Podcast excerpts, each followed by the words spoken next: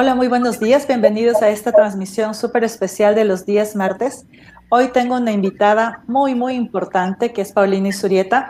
Pauli, nos vimos la última vez creo que hace 25 años. Nosotras éramos compañeras de colegio y le invité a participar en el programa porque justamente vi una publicación que hizo en Facebook hace dos semanas en la que anunciaba el lanzamiento de su libro El sabor del secreto. Es un libro en el que se trata un poco sobre el tema del abuso sexual y ya Pauli nos contará más adelante exactamente qué es lo que contiene el libro. Bienvenida, Pauli, ¿cómo estás? Cuéntanos un poquito acerca de ti, a qué te dedicas. Bueno, hola amigos y amigas, mi querida Fer. Realmente es mucho el tiempo que no nos hemos visto. Eh, te abrazo enormemente, pues fuimos compañeras en el colegio, fue una hermosa experiencia el colegio, tantos recuerdos. Bueno, yo em, soy gestora cultural, eh, comunicadora visual, activista por los derechos de las mujeres, por los derechos de la población LGBTI. Y bueno, llevo algún tiempo trabajando este tema de, la escritura, de, la, de lo que es una novela negra, una, una novela de alguna manera policial, que pues se basó en cierto modo en ese sentimiento, en ese en ese deseo de justicia, más bien de venganza, porque de alguna manera, pues eh, la sociedad y nuestra justicia no es precisamente la mejor, ¿no? Entonces, eh, El Sabor del Secreto, que es una saga de tres libros, el primer libro se llama El Sabor del Secreto, luego vienen dos eh, libros más que ya están en, en proceso de revisión, y lanzo este primer libro que es El Sabor del Secreto, mi primera novela oscura, digamos así, policial. Ya, qué chévere, Pauli. ¿Y en qué te inspiraste tú para escribir esta saga de tres libros, de la cual ya se lanzó el primero? Bueno, em, la historia es un poco compleja porque em, a raíz de, de, una experiencia compleja, dura en la niñez, a los siete años, pues yo pensaba que este familiar que habitaba eh, cercano a nuestro hogar, a nuestra casa, había un sentimiento profundo hacia mí, pero obviamente un sentimiento sano, ¿no? Un sentimiento de, cariño, de amor, de, bueno, es mi familiar, es una niña, la quiero mucho, pero con el tiempo este acercamiento fue un poco más desagradable, extraño, entonces uno lo va sintiendo de esa manera, extraño, desagradable, incómodo.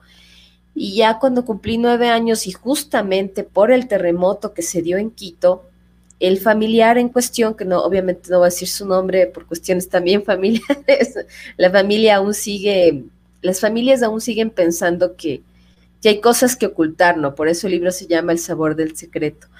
Entonces, en ese sentido, cuando hubo el terremoto, eh, el familiar llegó a nuestro hogar. Nuestra casa como que tuvo una buena construcción en ese tiempo y pues pudo albergar a la familia que se quedó sin hogar por el terremoto. Entonces tuvimos mucho acercamiento, mucho estar junto a esa persona todo el tiempo y ya las cosas fueron pasando de nivel, a un punto en que, claro, o sea, la, situación se, complica. Eh, yo tengo un punto en donde yo decido, porque a raíz de la violación, eh, yo tomo una decisión. O sea, siendo niña digo, a ver, mi hermano tenía que operarse del labio loporino. Y lógicamente si yo decía a mis padres, esta persona me hizo esto, muy probablemente mi hermano nunca se hubiese operado porque hubiésemos entrado en un conflicto familiar tan grande, tan grave, que eh, muy por seguro las cosas hubiesen complicado. Yo en ese momento, en mis nueve años, lo único que se me ocurrió es decir, a ver, ¿qué es más prioritario? ¿Mi hermano o mi problema? Entonces yo decía, bueno, mi problema eh, involucra a otras personas que, que probablemente se van a sentir afectadas, ¿no? La familia, mis padres, mi hermano. Lo mío puede esperar, es lo que yo pensé en ese momento, a mis nueve años. O sea, yo puedo resolver esto, yo voy a poder con esto. Pero lamentablemente el tiempo y la edad que uno tiene cree que sí, pero no. Y em, con el tiempo fuimos dándonos cuenta de algunas cosas, o sea, ya fui yo creciendo y me fui dando cuenta que no iba a poder controlar la situación, que todo el tiempo deseaba ver a esta persona muerta. Entonces yo decía, a ver, ¿cómo lo mato? Y teniendo nueve años decía, a ver, a ver, eh, lo voto por la, la puerta, lo voto por las gradas, ¿qué tal si lo enveneno? ¿Qué tal, ¿Qué tal si no se muere? Y en mis nueve años decía, ¿qué está pasando conmigo? ¿Por qué quiero ver a una persona muerta? Y era obviamente por esa emoción, ese sentimiento, ese dolor, que no podía yo compartirlo con nadie, con nadie, absolutamente con nadie. Ok. Y Pauli, cuéntame un poquito porque he vivido episodios de abuso, llamémoslo así, light, porque no ha sido algo tan, tan profundo, pero ¿cómo es cuando tan pequeñita tienes que enfrentarte a una situación así? ¿Cómo transcurren los años de tu vida? ¿En qué te afecta en las diferentes áreas? Cuéntanos un poquito más, por favor. Bueno, eh, para serte honesta, muy sincera, eh, cuando uno va creciendo, uno va generando un verdadero sentido de culpa. O sea, lamentablemente no, uno ve las circunstancias y te pregunta, dice, ¿por qué me pasó a mí? ¿Qué hice? ¿Qué hice yo para, eh, para motivar esto, para lograr esto? Espérame un segundito que creo que la batería se está descargando de la compu. Dos segunditos. Claro, tranquila. Me parece que ya estamos. Perfecto. Sí, vine y me fui.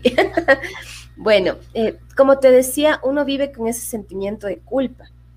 Porque uno dice, a ver, ¿qué hice yo? ¿Qué, qué motivé yo para que esta persona piense que puede llegar a este nivel conmigo?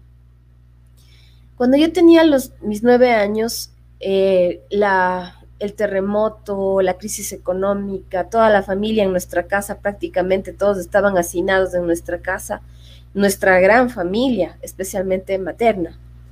Y en ese momento, pues yo, a pesar de tener una gran cantidad de gente alrededor, yo me sentía sumamente sola, porque no sabía cómo decirles, no, no sabía si decirles o no, no sabía si decirles a mis primas, si decirles a mis tías, si decirle a mi mamá pero cada vez que el tiempo pasaba decía, a ver, si lo digo, voy a terminar diciendo, eh, afectándole a la, cuestión más importante que era la operación de mi hermano. Entonces, de, hasta ese punto eh, pasó un poco más del tiempo y lógicamente esa persona, yo la veía todo el tiempo, todos los días. Y, no es que yo huía de él, simplemente trataba de, como decir, ok, no pasa nada, Pauli, no pasa nada. Esta persona no existe. No existe, no, no, no lo mires. Si no lo ves, no existe. Entonces, de mi mente, me di cuenta de que me estaba convirtiendo en una persona que negaba la situación, que negaba las circunstancias, que me negaba a mí mismo que había pasado lo que había pasado. En ese punto, la persona, eh, como era un pedófilo, porque resulta que con el tiempo me fui enterando de que no era la única persona a quien había lastimado en mi casa y tampoco no era la única persona que él había lastimado fuera del círculo familiar.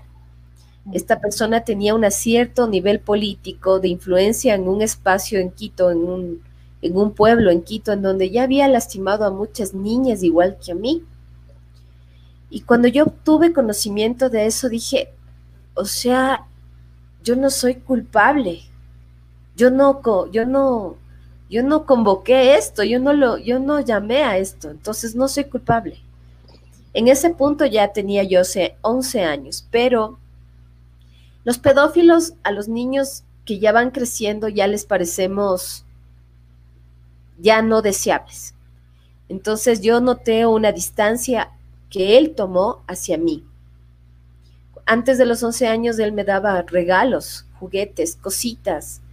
Y, obviamente yo no sabía cómo actuar más que recibir el regalo. O sea, decía, bueno, ya lo recibo, ok, bueno, está bien. Pero dentro de mí sentía un desprecio incluso hacia mí misma. Sentía que me sentía sucia, me sentía, en el término real, asco.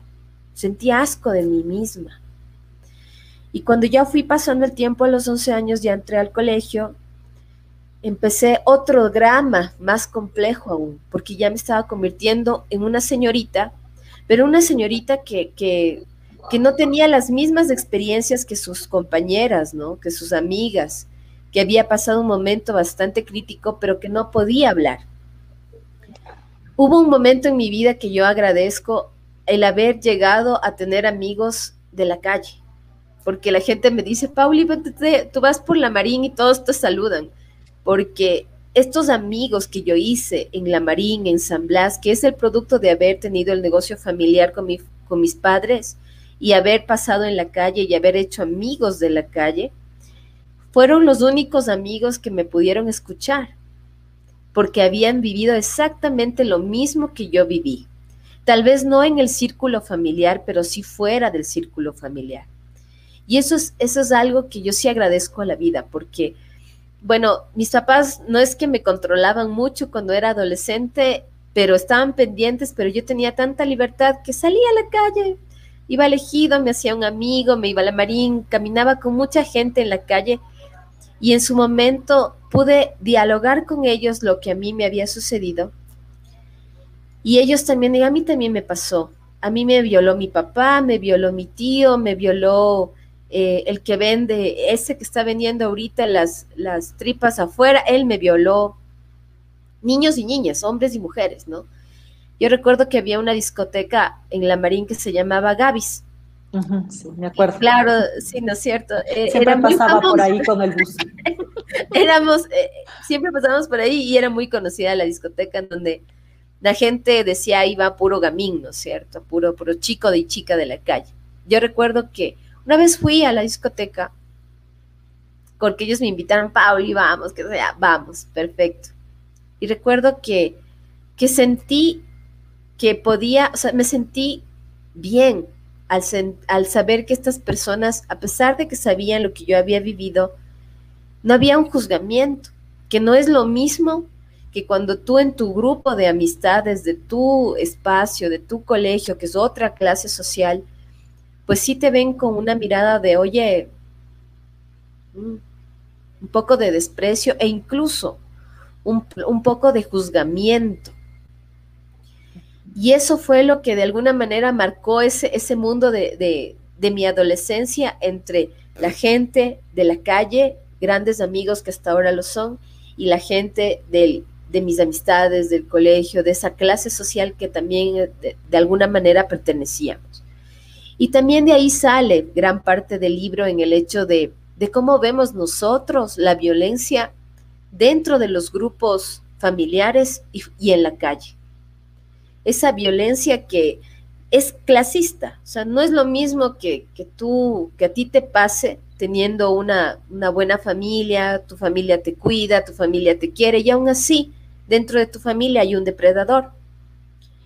Que la gente que está en la calle y que vive con depredadores todo el tiempo, y que se convierte también en un depredador porque no le queda de otra. Y eso también fue levantando mucho la historia interna del libro, que realmente es como un, libro que habla de las posibles venganzas que yo hubiese hecho de alguna manera. Ya. Qué chévere. ¿Y en este libro también incluiste experiencias de tus amigos, de los amigos que hiciste en la calle y lo que te contaron, o es netamente tu experiencia personal?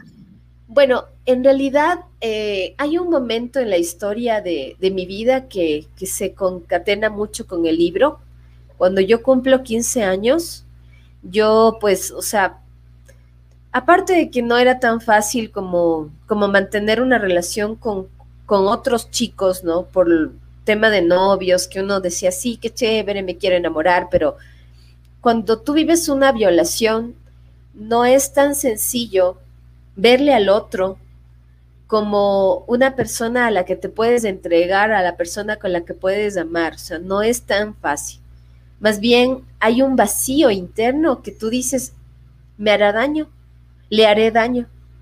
Porque lógico, o sea, teniendo 14, 15 años, pues no es que en ese tiempo, en esa época, en, justamente en los 90, no es que éramos precisamente como ahora que hay tanta información y tanta libertad sexual de que las jóvenes en ese tiempo, sí, pues yo hoy estoy con este chico y al otro día con otro chico, no. Realmente ahora, en ese tiempo, pues tú te encontrabas con un novio muy difícilmente o con mucha dificultad, pues llegabas a tener una relación más íntima. Yo ya tenía una experiencia que no lo iba a poder decir a, ningún novio, decir, oye, mira, a mí me violaron, ¿no? O sea, no. Al contrario, o sea, estábamos en un punto en donde prefiero no decirte nada. Y si pasa algo, si tenemos una intimidad, pues te vas a dar cuenta que ya no soy virgen. Entonces, y eso en ese tiempo era como muy importante. Entonces uno, uno terminaba diciendo, a ver, o sea, mejor no hago nada, mejor me alejo, mejor me distancio, mejor, mejor no hago nada. Entonces, eh, en ese sentido, en el libro hay una historia específica de una experiencia que tuvimos con, con una persona a quien yo quise mucho y que era una persona humilde y justamente una persona quien, con quien tuve mi primera relación emocional, sentimental e íntima. Entonces, decirle a esa persona y que esa persona tenga la empatía, tal vez porque era un hombre muy sencillo, tal vez porque era un joven muy sencillo, muy, muy tranquilo y también era una persona eh, que estaba eh, de alguna manera en calle, violentado, lastimado por las circunstancias de la vida es que pudo entenderme y de alguna manera pudimos concatenarnos, ¿no? Pero sin embargo, eh, en la historia se sienten las diferencias sociales. Las diferencias sociales no las hacen las parejas, las hacen las realidades cercanas a las parejas. Entonces, eh, había ese sentido de no me siento merecedor o tú eres mucho para mí o yo soy muy poco para ti. Y en esos contextos también hay unos niveles de resentimientos en donde las personas terminan separándose. En El sabor del secreto, yo cuento la historia de siete mujeres que de alguna manera tienen un, cierto dolor, un cierto maltrato, y que a través de una cadena de favores, ellas no ellas no violentan, o sea, no terminan vengándose con su maltratador o su depredador, sino que es un tercero que lo hace, una cadena de favor.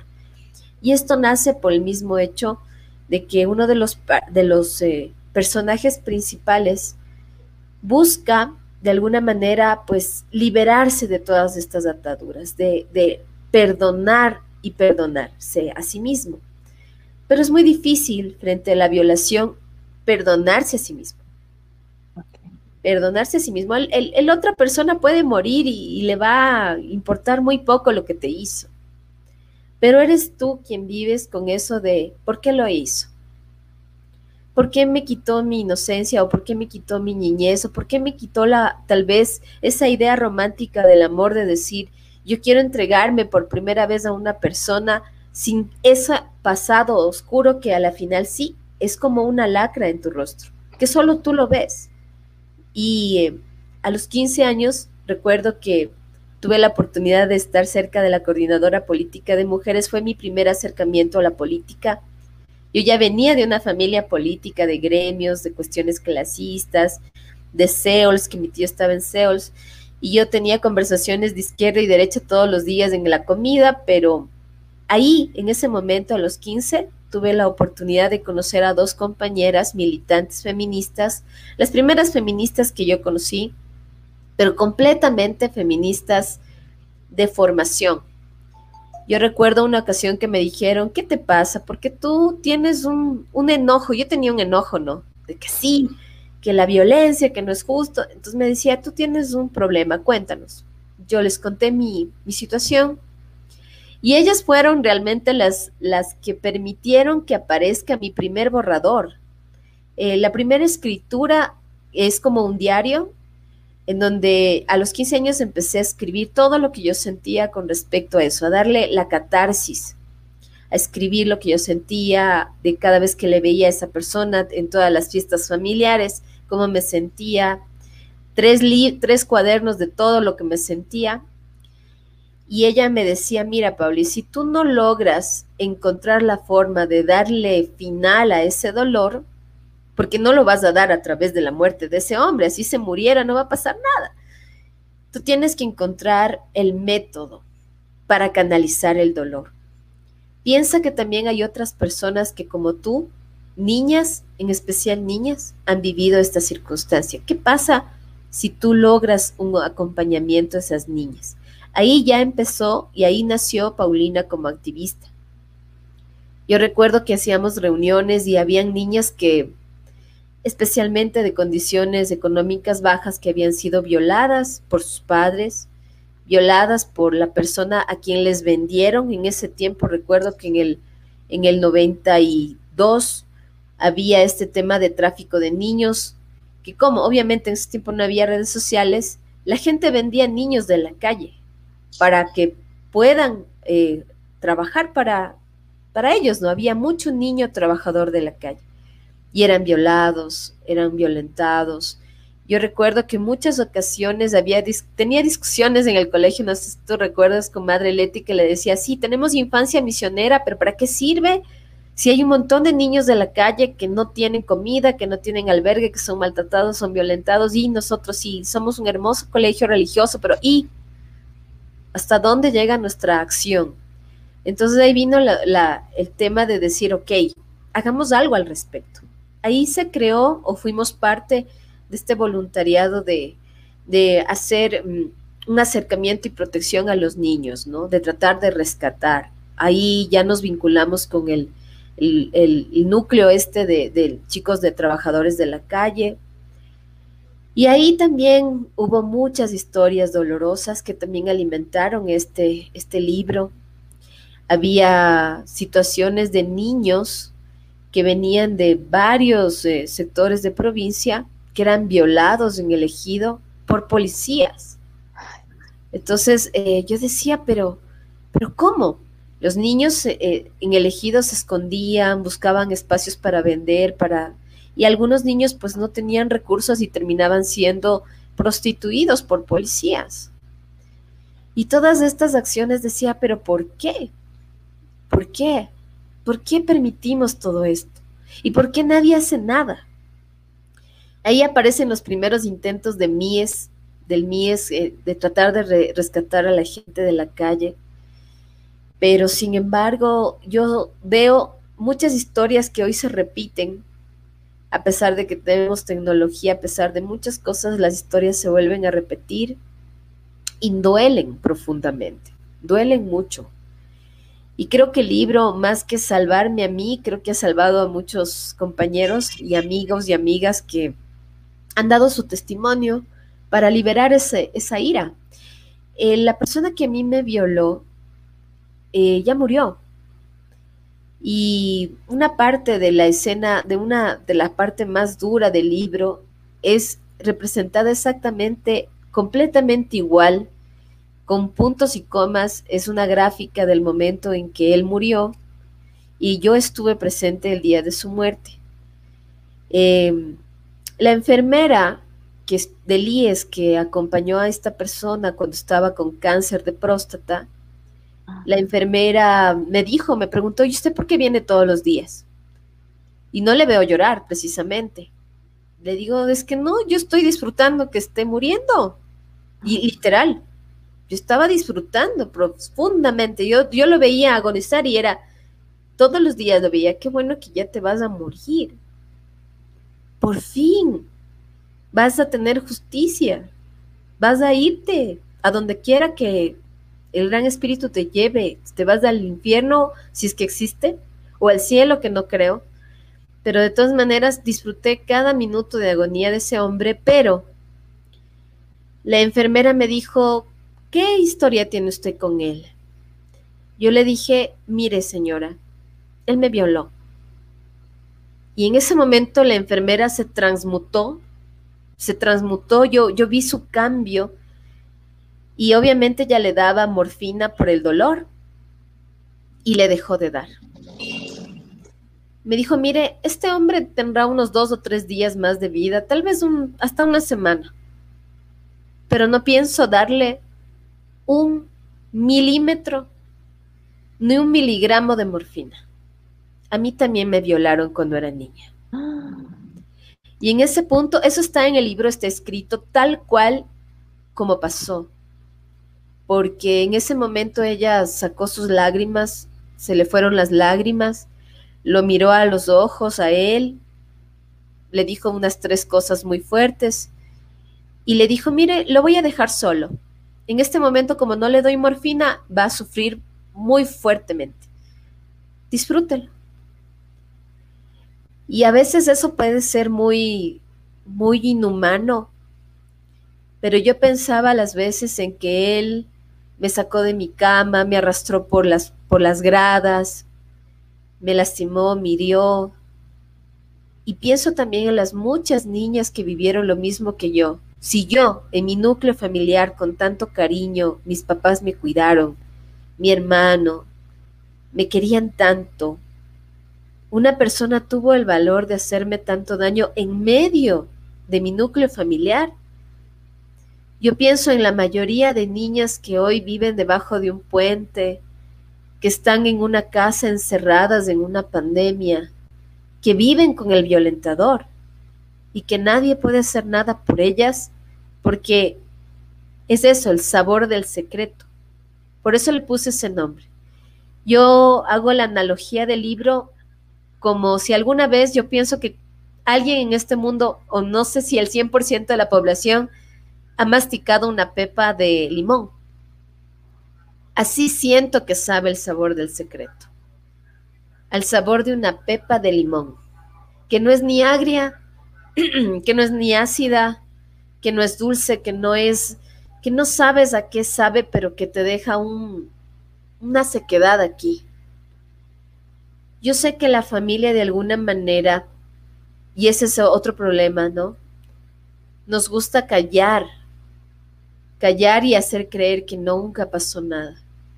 Y así es como los secretos en Quito, a lo menos en Quito, de los que yo sé muchos, es así como se tapan muchas de las violencias de las niñas, de las mujeres, en, este, en esta ciudad al menos. Claro. ¿Y cómo, cómo ves, Pauli, tú lo que la familia puede hacer al respecto? Porque en tu experiencia personal, tus tus familiares pudieron haber visto algún indicio de que esta persona estaba abusando de ti o definitivamente él era tan inteligente que lo hacía de una forma que era imposible que los demás miembros de la familia se den cuenta de lo que te estaba haciendo? Mira, yo creo que la familia, yo lo que diré ahorita sí es algo desde mi percepción, porque alguna vez cuando ya yo liberé el secreto cuando tuve 18 años, porque ya mi mamá me, me, llegué a un punto en que dije, a ver, espérate, yo ya, o sea, no me exijas que yo tenga que ir a estas reuniones familiares, por favor, si ya estoy grande, ya no me moleste. Entonces mi mamá decía, pero es que la familia, ¿qué familia? Ni que ocho cuartos. Entonces mi mamá me decía, ¿qué pasa? Dime. Le digo, mami, yo no sé si tú te has dado cuenta, pero esta persona me hizo esto, esto, esto. Y mi mamá igual se transformó, me dijo, a mí me pasó, a mí también me pasó con él mismo. No puede ser. Entonces, en ese punto dije, a ver, ¿qué, qué está pasando con esta familia? ¿Qué está sucediendo con nosotros?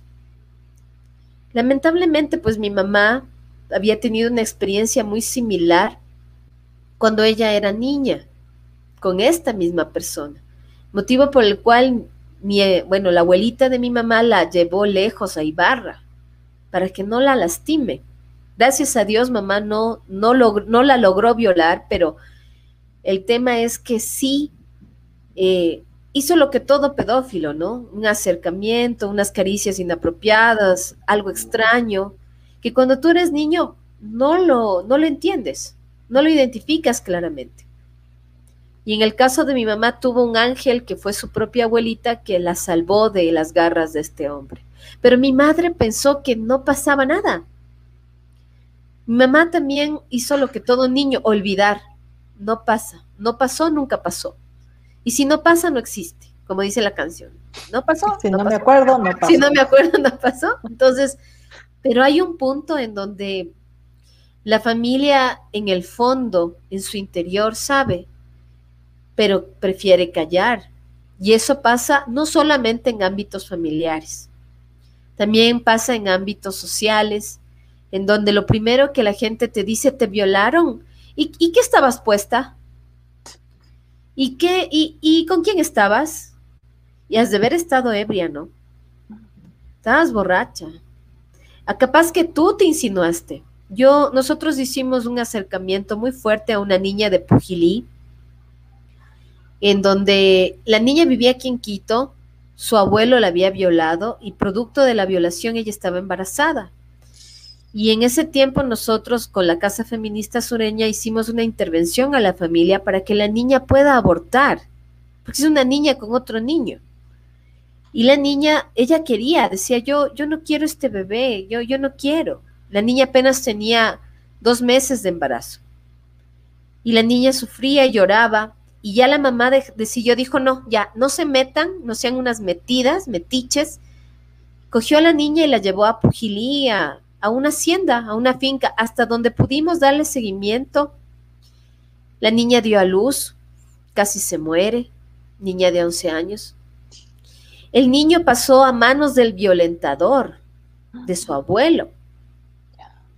La niña la retiran, no le dejan ver a su hijo y luego le presentan como si fuera su tío, no su hijo, su tío.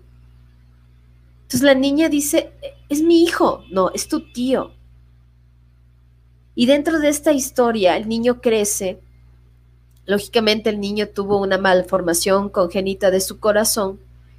El niño a los cuatro años se muere y este hombre vuelve a intentar acercarse a la niña, que en ese momento la niña ya tenía 15 años.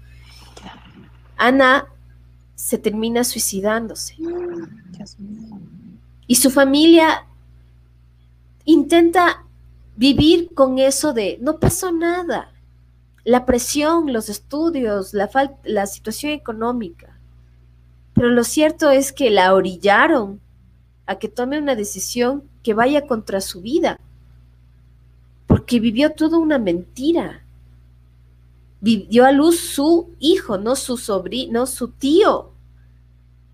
Siendo 11 años no pudo tener acceso a su hijo. Y eso es lo más doloroso. Y estuvo sola y no le permitieron asistencia psicológica, no le permitieron asistencia de justicia. Y a la final, ¿qué pasa en la mente de una mujer cuando todo se ennublece, se pone gris? Dices, no, ya no puedo más, ya no soporto más. Y hasta aquí llegó mi vida. 15 años cuando estás en la flor de la vida. Cuando no importa lo que pase, yo les digo a las niñas del círculo que, que por lo general tengo acercamientos que me preguntan, Pauli, ¿cómo lo superaste? No, no lo he superado. No lo he superado. No voy a mentirte que, Dios mío, la Pauli está, ¿ve? A veces yo digo, la violación que yo viví me convirtió en un depredador, me convirtió en una persona que ve en el otro hasta que no le dé mi confianza un enemigo. Veo en el otro un depredador, veo en el otro un posible eh, una criatura que me puede hacer daño, hasta que no entramos en una confianza para abrirle mis sentimientos y mi corazón. Pero mientras tanto, todos, de alguna manera, tienen ese filtro, todos son peligrosos. Y hasta ese punto, todas las mujeres que de alguna manera hemos vivido una acción de violación y no nos han creído, porque muchas mujeres, por eso hay este hashtag de yo te creo, porque las primeras en no creer somos las mismas mujeres. Somos las mismas mujeres en que decimos, será? Pero vele cómo se viste. Pero vele esa falda. Pero vele ese escote y así no de querer que no le violen. Pero ve cómo se embriaga. O sea, no importa que estés desnuda, ebria y en medio de una fiesta. No tienen por qué tocarte. No tienen nada más. Y tus propias amigas, y eso es algo que, bueno, en esta parte sí he tenido buenas amigas, ¿para qué? Gente que tanto yo les he cuidado como ellos me han cuidado. Pero aún así, la edad que tengas no te exime de que no seas sujeto de una violación, de una violencia. Y por eso es que hay que pedir a la gente que no guarde silencio. que sea, que aunque duela, aunque sea algo muy complejo de contar, lo cuente, para que los demás vean y digan, sí, o sea, sí hay hombres, así como hay hombres muy buenos, así como hay hombres que, que son muy cariñosos, que te cuidan, que te protegen, también hay hombres que están esperando que te descuides para hacerte daño y que pueden estar en tu propio núcleo familiar. Hay que también a las madres decirles que hay que tener valor para cuidar a sus hijos, porque en los colegios y en las escuelas también encontramos depredadores, profesores, profesoras, no solo profesores, también profesoras, y que no tenemos a veces el valor de decirle al colegio, mire, esto está pasando, y el colegio diga, ay no, yo no puedo aceptar que mi profesor o mi maestra sea un violentador, un depredador. En pañales estamos en el sujeto de justicia, porque yo recuerdo una ocasión que pude acompañar, él es en cambio, digámoslo así, el personaje principal del, del segundo, de la segunda saga, que es el sabor de la mentira yo acompañé a un gran amigo mío, que también ya falleció, a que haga la denuncia por violencia. Él, él es una persona LGBTI, era pues una persona LGBTI, que lamentablemente una tarde apareció en un basurero muerto, porque la mentira, el ocultar a su familia quién era, que él era ya una persona transexual, él, lamentablemente vivía con un hombre que lo esclavizaba por favores sexuales, le daba educación, le daba comida, le daba techo, pero era un esclavo sexual. Y nadie decía nada. Y él mentía, llamaba a su familia, no, yo estoy bien, mami, estoy estudiando y tengo novia, cuando todo eso era mentira. Y a la final, encontrarlo en un, en un basurero, apuñalado, ver cómo una persona termina su vida porque tal vez no tuvo el valor de decirles a sus padres, yo soy así, acéptame como soy, quiéreme como soy, soy tu hijo, protégeme. Votamos a nuestros hijos al mundo para que enfrenten la dureza primero de la misma familia y la dureza de la sociedad, que no nos acepta como somos que no nos quiere como somos, no somos perfectos. El mundo no es, como le digo, un mundo con hitos de, los unicornios y, los arcoíris, no. Somos humanos con muchas debilidades, con deseos, con tristezas, alegrías.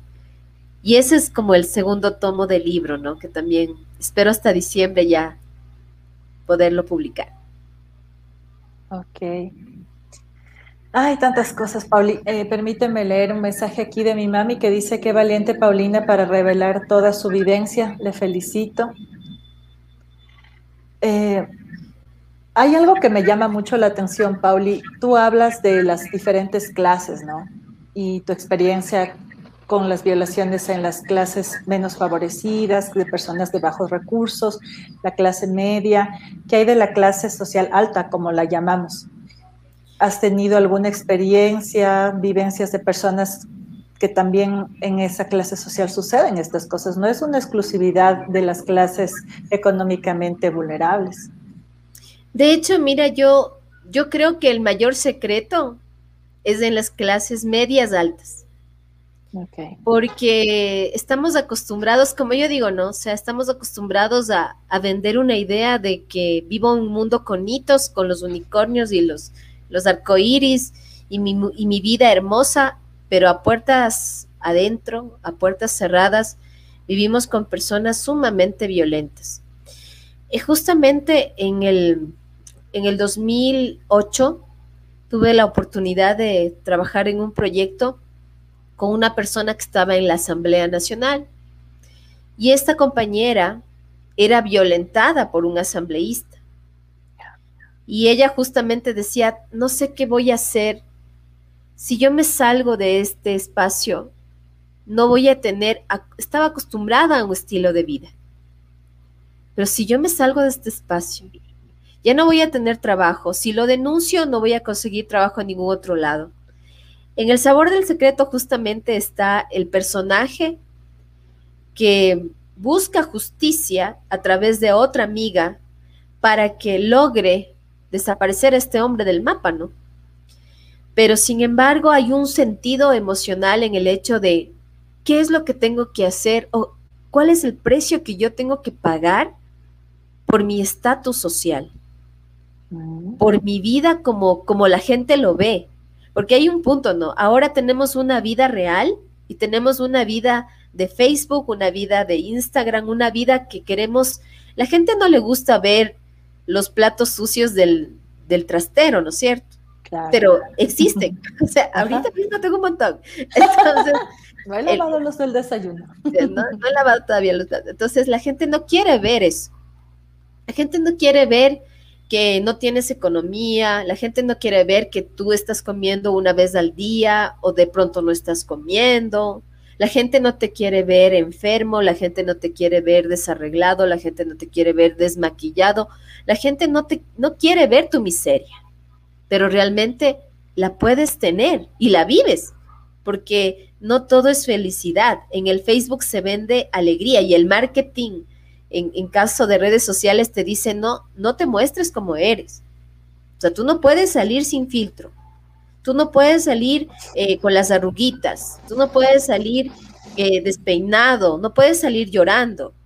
Cuando uno ve una foto llorando, tiene menos likes que una persona que en cambio está, por ejemplo, en un festín con sus amigos, en una parrillada, en un chupe, súper ah, feliz. Y lo mismo pasa en el tema de, de las personas que están en las clases sociales altas y que viven situaciones de violencia. sus propios círculos sociales les dicen, oye, pero, pero fulano es bien bueno, pero fulano tiene, te ha dado todo. O sea que porque me da todo yo tengo que aguantarme, que me lastime, que me hiera, que me, que me violente. Y ahí viene otro punto. Las personas de las clases sociales bajas no salen del círculo de violencia porque no tienen plata. Pero en cambio, las personas de las clases altas no salen de los círculos de violencia porque no quieren perder su estatus, que no tiene que ver con el dinero, sino su estatus de que todo está bien, de que somos gente de bien y como somos gente de bien, estas cosas no pasan en la gente de bien. Pero resulta que sí. Las acciones de violencia, las denuncias de, de violencia o de acoso son bastantes, pero terminan deslegitimándose con el tiempo, se terminan archivando porque la persona sí termina siendo convencida, ¿no? O sea, le terminan convenciendo le convencen de que no diga nada, de que ya deslegitime la, la denuncia, de que mejor no. Ahorita mismo hay un caso de Bernarda, de Yo te creo Bernarda, que justamente tiene vinculación con un maestro de teatro del sector cultural. Entonces, Rana Sabia fue un espacio donde muchos niños quisimos ir a recibir clases de títeres. Y resulta que en ese espacio era un espacio en donde habita un depredador. No es que habitaba, aún sigue habitando el depredador. Y esa clase social es media, media alta, porque como yo digo, los longuitos eh, nos, educamos en teatro en, los perros callejeros y con el Michelena, porque somos longuitos. Pero la gente que tenía mayor recurso iba a talleres de la rana sabia, otros, otro tipo de talleres de otros niveles sociales. Y ahí es donde yo, yo digo, ¿no? Mientras no seamos claros en cómo nos cuidamos, y el cuidarnos es, si yo soy parte de un taller, si yo estoy en un, en un espacio y veo algo, yo tengo que decir algo.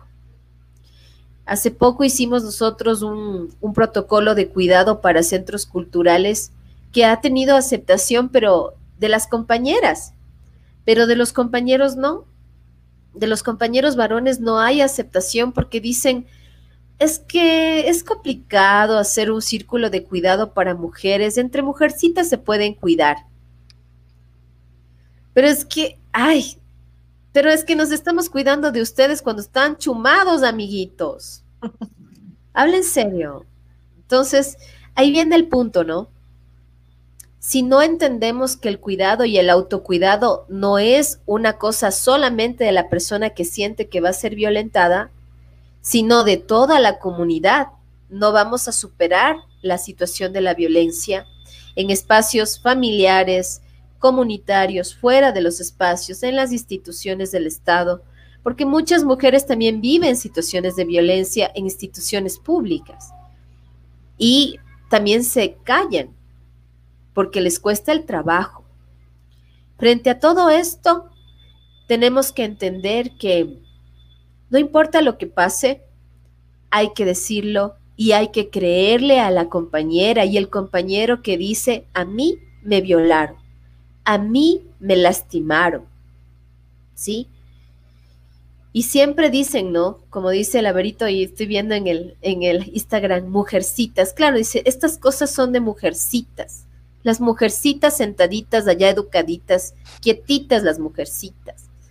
No somos mujercitas, somos mujeres, niñas, jóvenes, adolescentes, mujeres, que debemos ser tratadas con el mismo derecho de cuidado y protección que hombres porque también a los niños varones los violan, especialmente niños menores de 8 años los violan, los violan en la calle, también los violan en círculos familiares, en las escuelas. Los que somos madres de varones, yo a veces me pongo a pensar, lo veo a mi hijo y digo, no quisiera que le pase lo que me pasó a mí. Pero también tiene que descubrir la vida y el mundo, porque si le tiene que pasar, es como alguna vez un amigo hindú me dijo, lo que te pasa y lo que te pasó estaba escrito y eso era para construir en tu interior algo que tú debes averiguar qué es que se construyó. Tú debes ser valiente y enfrentar las circunstancias y sacar un conocimiento de estas circunstancias. Yo sí, no es que agradezco el hecho de lo que pasó, pero que lo que me pasó me dio amigos, me dio experiencias, me dio la posibilidad de escribir estos tres libros y me ha dado la oportunidad de ser también la mano y el abrazo para muchas niñas que no tienen a dónde ir a contar su historia. Eso, mi Fer. Ay, estoy pero hiperventilando. Permíteme leer este mensaje. María Fernanda Patiño dice, la violencia física y psicológica es algo tan trivial ahora y asimismo como se hacen marchas para defender el aborto, deberíamos unirnos y hacer luchas para que a los y las violadoras les den cadena perpetua.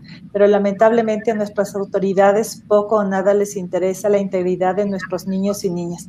Qué tema más interesante. Felicitaciones.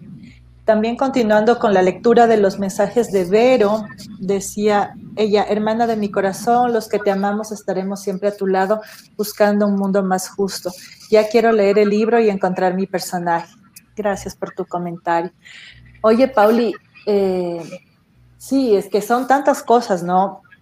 Yo creo que, no sé qué piensas tú, el problema Ah, quería acotar una cosa, lo que tú decías, ¿no? Ni por más que nos encuentren desnudas y estuviéramos tomadas en el medio de la discoteca, eso no es razón para que me violes.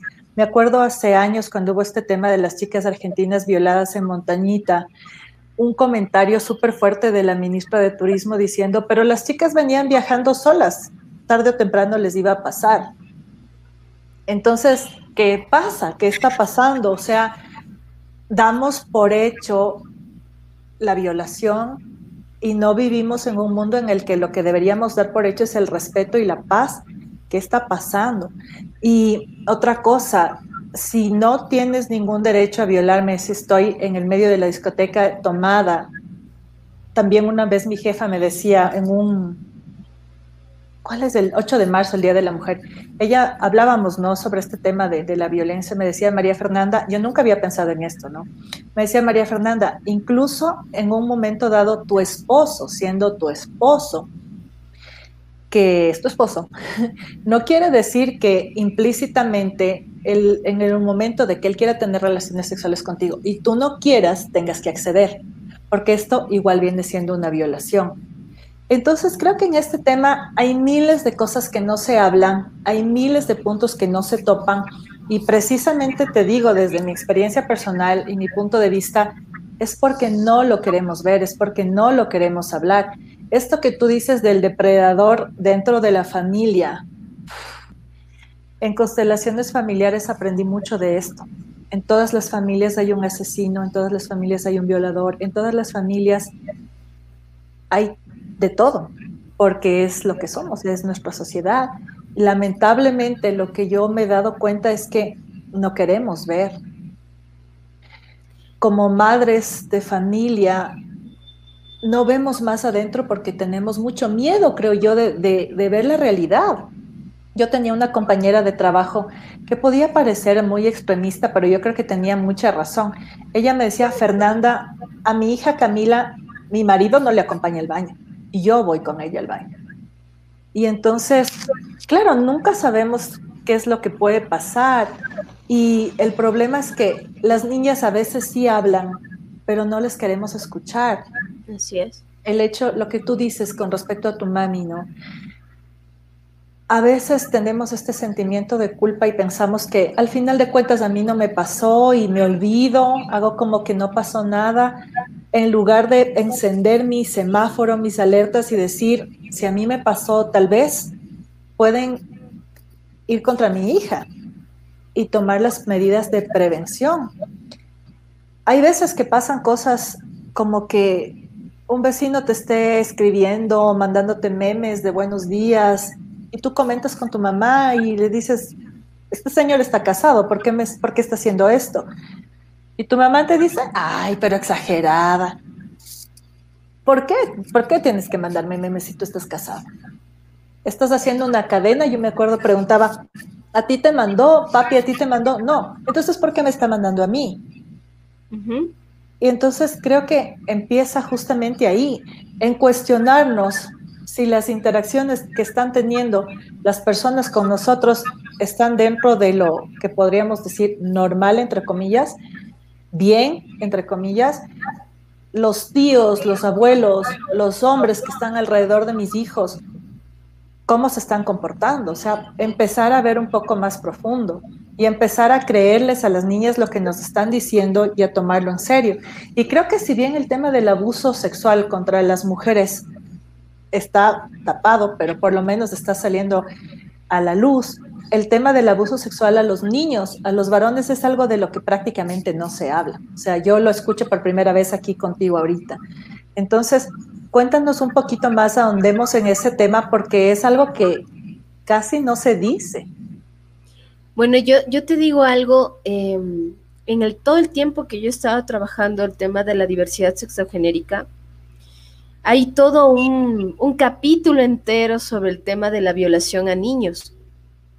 Por ejemplo, en la época justamente a partir del 2008, eh, ya empiezan las, eh, las ONGs, los activistas mucho más grandes a tomar en cuenta de por qué había tantos jóvenes y niños en el ejido, porque el niño o el joven que ya está en una percepción de que está dentro de la comunidad LGBTI y ha sido sacado de su hogar, expulsado de su hogar, buscan venir a Quito, porque Quito a la final tiene como posibilidad de dónde puedo trabajar, dónde puedo estudiar, dónde puedo hacer algo, porque en Quito nadie me conoce y en Quito puedo hacer, así sea un niño, puedo ver cómo lograr algo. Pues aquí ahí viene otro problema, ¿no? Que estos niños se juntaban en el ejido y generaron un cierto criterio de prostitución. ¿Por qué? Porque los mismos indigentes, la misma gente del sector los había violado. Entonces ellos se daban cuenta de que, bueno, me viola, que ellos ya de la violación pasaron al hecho de yo puedo tener alguna economía a raíz de esto, ¿no? De, esto, de, esta violación puedo tener. Pero ahí viene el otro punto, ¿no? El, otro conflicto. De si realmente es eh, estamos equiversando el contexto de haber sido un niño violado y luego llevado a la prostitución.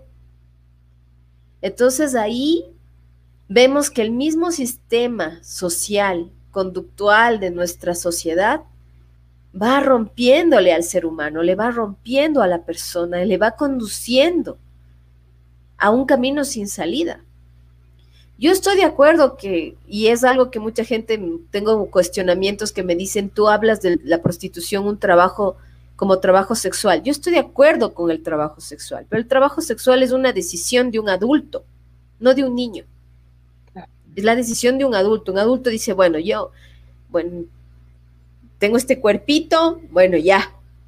Pero otra cosa es que un niño sea violentado y luego conducido a la prostitución.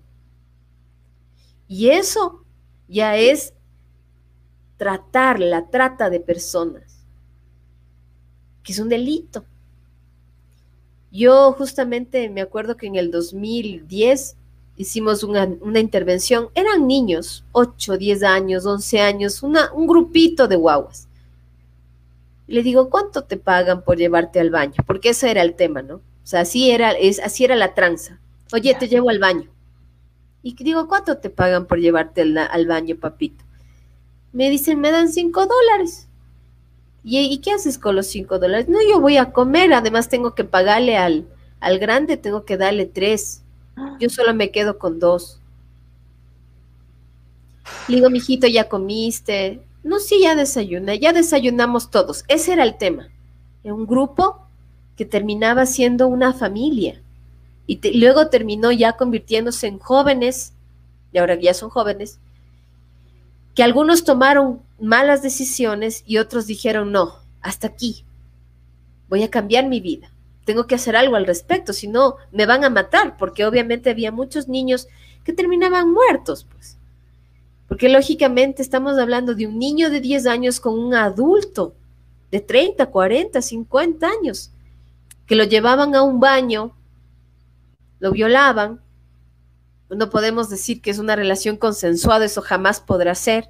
Lo violaban y, claro, el niño quedaba ahí con su plata, pero ¿dónde queda la humanidad de esa criatura? ¿Dónde queda su inocencia? ¿Dónde queda su vida?